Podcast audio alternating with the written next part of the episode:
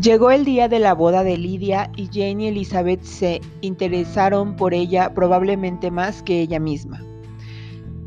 Se envió el coche a buscarlos a X y volvería con ellos a la hora de comer.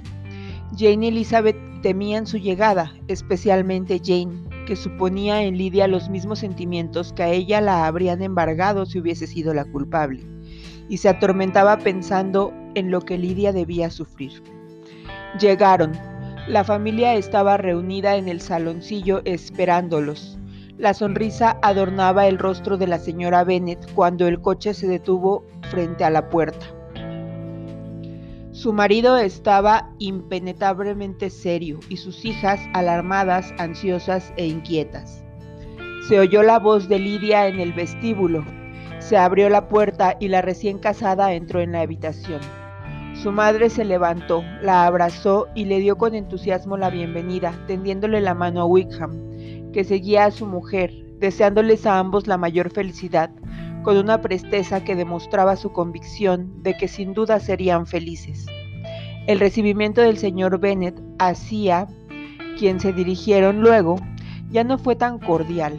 Reafirmó su seriedad y apenas abrió los labios. La tranquilidad de la joven pareja era realmente suficiente para provocarle. A Elizabeth le daban vergüenza e incluso Jane estaba escandalizada. Lidia seguía siendo Lidia, indómita, descarada, insensata, chillona y atrevida. Fue de hermana en hermana pidiéndoles que la felicitaran, y cuando al fin se sentaron todos, miró con avidez por toda la estancia, notando que había habido un pequeño cambio y soltando una carcajada, dijo que hacía un montón de tiempo que no estaba allí. Wickham no parecía menos contento que ella, pero sus modales seguían siendo tan agradables que si su modo de ser y su boda hubieran sido como debían, sus sonrisas y sus desenvueltos ademanes al reclamar el reconocimiento de su parentesco por parte de sus cuñadas le habrían seducido a todas. Elizabeth nunca creyó que fuese capaz de tanta desfachatez, pero se sentó decidida a no fijar límites en adelante a la desvergüenza de un desvergonzado. Tanto Jane como ella estaban ruborizadas, pero las mejillas de los causantes de su turbación permanecían inmutables. No faltó la conversación. La novia y la madre hablaban sin respiro, y Whipham, que se sentó al lado de Elizabeth, comenzó a preguntar por sus conocidos de la vecindad con una alegría y buen humor que ella no habría podido igualar en sus respuestas.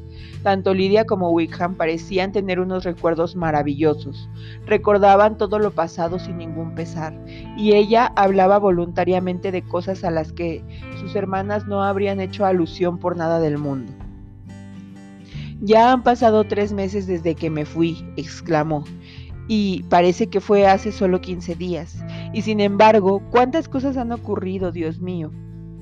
Cuando me fui no tenía idea de que cuando volviera iba a estar casada, aunque pensaba que sería divertidísimo que así fuese.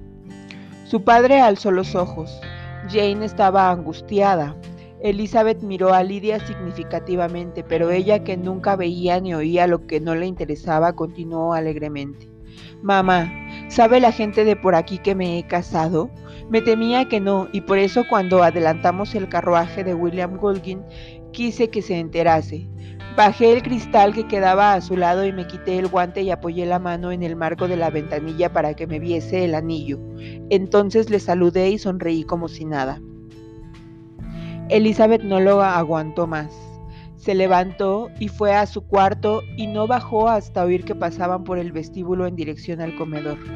Llegó a tiempo de ver cómo Lidia, pavoneándose, se colocaba en la mesa al lado derecho de su madre y le decía a su hermana mayor, Jane, ahora me corresponde a mí tu puesto. Tú pasas a segundo lugar porque yo soy una señora casada. No cabía imponer que el tiempo diese a Lidia aquella mesura de la que siempre había carecido. Su tranquilidad de espíritu y su desenfado iban en aumento. Estaba impaciente por ver a la señora Phillips, a los Lucas y a todos los demás vecinos para oír cómo la llamaban señora Wickham. Mientras tanto, después de comer fue a enseñar su anillo de boda a la señora Hill y a las dos criadas para presumir de casada. Bien, mamá, dijo cuando todos volvieron al saloncillo. ¿Qué te parece mi marido? ¿No es encantador? Estoy segura de que todas mis hermanas me envidian. Solo deseo que tengan la mitad de suerte que yo. Deberían ir a Brighton. Es un sitio ideal para conseguir marido. Qué pena que no hayamos ido todos. Es verdad. Si yo mandase, habríamos ido, Lidia, querida mía. No me gusta nada que te vayas tan lejos. Tiene que ser así.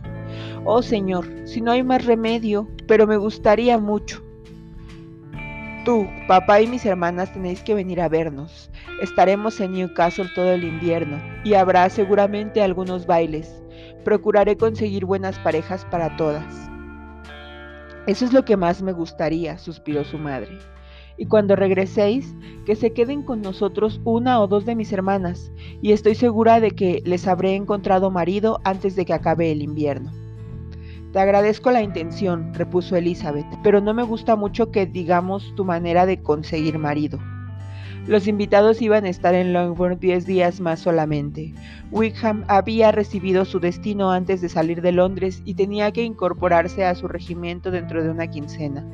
Nadie, excepto la señora Bennet, sentía que su estancia fuese tan corta.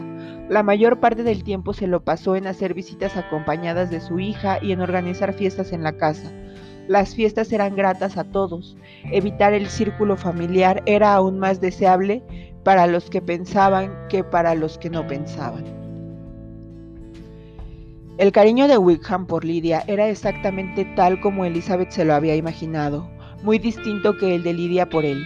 No necesitó Elizabeth más que observar un poco a su hermana para darse cuenta de que la fuga había obedecido más al amor de ella por él que al de él por ella. Se habría extrañado de que Wickham se hubiese fugado con una mujer hacia la que no sentía ninguna atracción especial si no hubiese tenido por cierto que la mala situación en que se encontraba le había impuesto aquella acción y no era él hombre en semejante caso para rehuir la oportunidad de tener una compañera.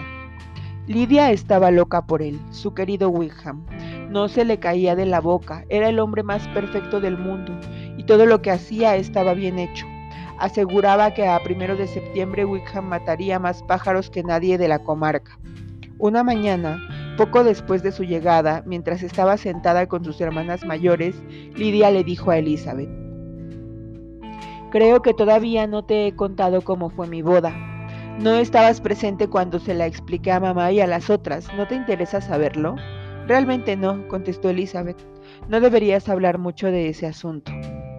Ay, qué rara eres. Pero quiero contártelo. Ya sabes que nos casamos en San Clemente, porque el alojamiento de Wickham pertenecía a esa parroquia. Habíamos acordado estar todos ahí a las 11. Mis tíos y yo teníamos que ir juntos y reunirnos con los demás en la iglesia. Bueno, llegó la mañana de lunes y yo estaba que no veía, ¿sabes?